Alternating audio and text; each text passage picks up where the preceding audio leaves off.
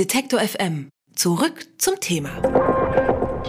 Italien befindet sich laut dem ehemaligen Eurogruppe-Vorsitzenden Jerome Dijsselbloem in einer besorgniserregenden Lage. Doch während Dijsselbloem davon spricht, dass Italien sich selber retten müsse, zeigt ein von der italienischen Fünf-Sterne-Bewegung verbreitetes Video alles irgendwie ganz anders.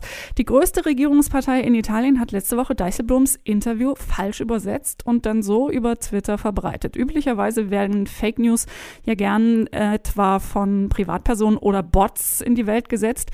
Diesmal macht das offenbar die italienische Regierung selbst. Was das für die politische Kultur in Italien bedeutet und wie es im Streit zwischen der EU und dem hochverschuldeten Land damit möglicherweise weitergeht, darüber spreche ich mit Samuel Jakisch. Er ist Korrespondent für den Hessischen Rundfunk in Brüssel. Schönen guten Tag, Herr Jakisch. Hallo, Frau Heibold. Herr Jakisch, Italien ist hochverschuldet und befindet sich wegen seines Budgets ja seit Wochen im Streit mit der EU. Was bedeutet denn so eine Fake News-Geschichte jetzt seitens der Fünf-Sterne? Bewegung für diesen Konflikt? Ach, es verschlechtert einfach die Stimmung, die ohnehin schon ziemlich mies ist. Ähm, gerade heute tagen in Brüssel ja die Minister der Eurogruppe und auch der gesamten Finanzminister in der Europäischen Union.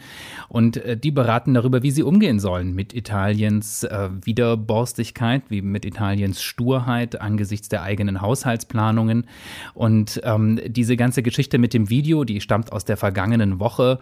Dort ist es letztlich so gewesen, dass jetzt die Fünf-Sterne-Partei auch ein bisschen zurückrudert, sagt, wir haben das gar nicht selber produziert, sondern haben das runtergeladen von so einem italienischen Blog, der obskure Nachrichten verbreitet. Aber natürlich haben sie es verbreitet und damit einer großen Öffentlichkeit zugänglich gemacht, wo ganz objektiv Falschaussagen getroffen werden, beziehungsweise der Eindruck erweckt wird, der ehemalige Eurogruppenchef Dijsselbloem hätte Sachen gesagt, die er nachweislich eben nicht gesagt hat. Und das wird auf so vielen Ebenen falsch übersetzt, dass es schon fast wieder lustig ist. Aber für die Stimmung zwischen Italien und äh, der Europäischen Union ist das alles andere als förderlich. In der Tat, ähm, man möchte eigentlich nicht mehr lachen über solche Geschichten. Was wurden denn da unter anderem Dijsselbloem für Dinge untergeschoben in der Übersetzung? Das Ganze sind Ausschnitte aus einem realen Interview, das Jeroen Dijsselbloem gegeben hat äh, am 18. Oktober dem US-Sender CNBC. Und dort sagt er im Original, dass Italien sich selbst retten muss, äh, weil sonst die Wirtschaft, die italienische, implodieren würde und halt möglicherweise das ganze Problem explodieren würde, die sich nämlich auf die Stabilität anderer Euro-Staaten dann ausbreiten könnte. Und die,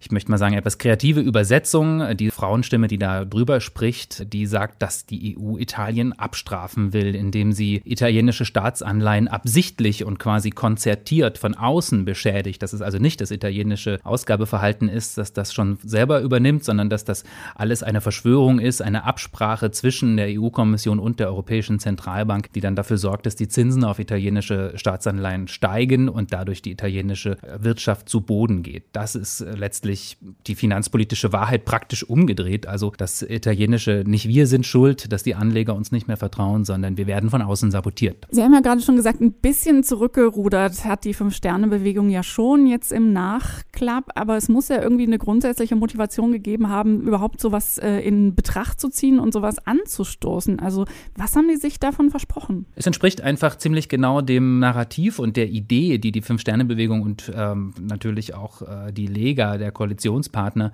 über die EU in Italien verbreiten und das sehr erfolgreich seit vielen Monaten und nicht erst seit ihrer Wahl. Die Fünf-Sterne-Bewegung sagt jetzt, ja, wir haben das nicht manipuliert, sondern das kommt von woanders her. Das sei ja auch ein Meinungsstück, also so ein Editorial. Das muss ja gar nicht immer so wahr sein, aber es steht halt bis heute online und sie bekommen dafür auch sehr viel Applaus, sehr viele Likes und das wird fleißig geteilt.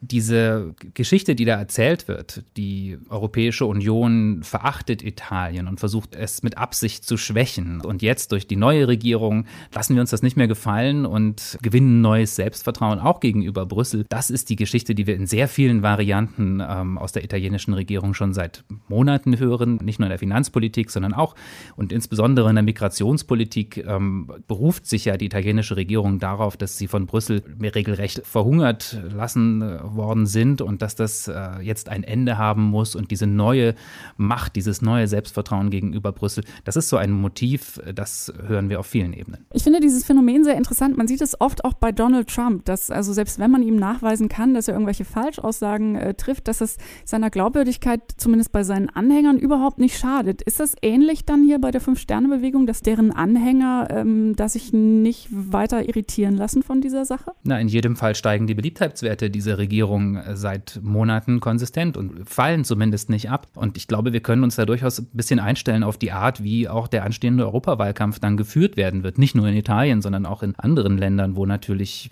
aufmerksam verfolgt wird, dass diese Art Politik zu machen, dass diese Art der öffentlichen Kommunikation zumindest Erfolg verspricht. Das Stichwort Europawahlen ist ein ähm, sehr gutes. Also Ihrer Einschätzung nach müssen wir dann möglicherweise uns auch einstellen auf mehr Verbreitung oder stärkere Verbreitung von Falschinformationen im Wahlkampf. Wie gehen denn äh, das Europaparlament und die Kommission gegen solche Fake News vor? Die Europäische Kommission hat eine Kampagne gestartet gegen Desinformation, nicht erst im, seitdem der Wahlkampf startet, sondern das Ganze geht, wenn wir es zurückverfolgen, schon bis ins Jahr 2015 zurück, insbesondere seit der russischen Intervention in der Ukraine. Da haben sie auch so eine Art strategische Gegenkommunikation gestartet. Man könnte sagen, eine Gegenpropagandaeinheit. Es ist auch letztlich nicht mehr als ein Blog, der im Netz kursierende Behauptungen aufgreift und sie dann auf Wahrheit prüft und meistens halt zu dem Schluss kommt, dass das äh, nicht ganz richtig ist, was da über die EU gesagt wird und selbst natürlich ein positives Bild äh, von der Europäischen Union und ihrer Politik verbreiten soll. Das Ganze ist bisher vor allem gegen Osten gerichtet und vor allem nach außen gerichtet. Also dem liegt die Idee zugrunde, dass die Feinde der europäischen Demokratie vor allem außerhalb der Europäischen Union zu finden sind. Das äh, zeigt sich, ist offenbar nicht mehr ganz zeitgemäß und die Europäische Kommission hat auch das wahrgenommen, hat auch das festgestellt, hat sich insbesondere was die Wahlen angeht, vorgenommen, die Wahlregeln, die bisher gelten, eben auch online etwas besser durchzusetzen. Wenn man das vergleicht, wenn ich offline Wahlkampf mache, wenn ich ein Plakat an der Laterne hängen will, dann muss ich das anmelden, dann muss ich einen Verantwortlichen benennen im Sinne des Presserechtes. Und online weiß ich als User häufig nicht, wenn ich eine Wahlwerbung sehe, von wem die kommt, mit welchem Interesse, wer hat dafür was bezahlt, warum sehe ich das, also warum gerade ich und nicht jemand anders. Und diese Dinge versucht die Kommission anzugehen, bisher mit ziemlich überschaubarem Erfolg. Ich wollte gerade sagen, ähm, der äh, Gebrauch des Wortes versuchen deutet da schon an, dass es möglicherweise nicht so ganz effektiv ist. Äh, muss denn die Fünf-Sterne-Bewegung äh, mit Konsequenzen jetzt im Nachhinein noch rechnen aus Richtung Europa? Eine der Regeln, die sich die Europäische Kommission vorgenommen hat, zu installieren und auch durchzusetzen, und uns ist völlig unklar, wie das in der Praxis aussehen soll, ist die Regel, dass wenn eine Partei, eine politische Partei in ganz Europa, wissentlich falsche Tatsachen, ich vermeide mit Absicht diesen etwas belasteten inzwischen Begriff Fake News, wenn jemand sowas verbreitet und weiß, dass das nicht ganz wahr ist, was er da verbreitet, dann soll er dafür bestraft werden können. Und Parteien sollen dadurch bestraft werden, dass ihnen die Wahlkampffinanzierung, die auf europäischer Ebene ganz ähnlich funktioniert wie zum Beispiel in Deutschland, dann entzogen wird, dass es sie halt Geld kostet und dass sie einen finanziellen Anreiz haben, einen in Anführungszeichen sauberen Wahlkampf zu führen. Ich persönlich bin da noch ziemlich skeptisch, weil ich bisher noch keine überzeugende Erklärung gelesen habe. A, wie man jemandem nachweisen möchte, dass er wusste, dass etwas falsch ist. B, wie man verbreiten definiert. Reicht da schon ein Like auf Twitter oder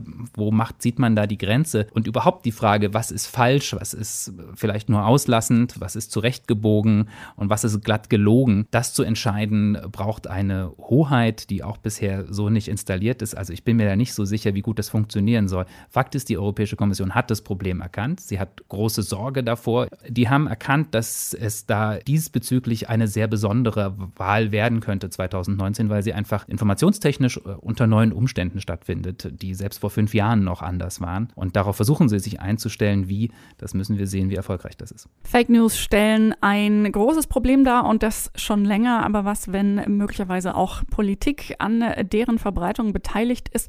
Was könnte das alles bedeuten für die Europawahlen im kommenden Jahr? Über die Konsequenzen von Desinformation seitens der italienischen Regierung im aktuellen Fall habe ich mit Samuel Jakisch gesprochen. Er ist Korrespondent für den Hessischen Rundfunk in Brüssel. Und ich sage vielen herzlichen Dank für das Gespräch. Sehr gern. Wer unser Angebot voranbringen möchte, hilft uns schon mit dem guten alten Weitersagen. Egal ob im Freundeskreis oder im sozialen Netzwerk Ihrer Wahl. Empfehlen Sie uns gern weiter.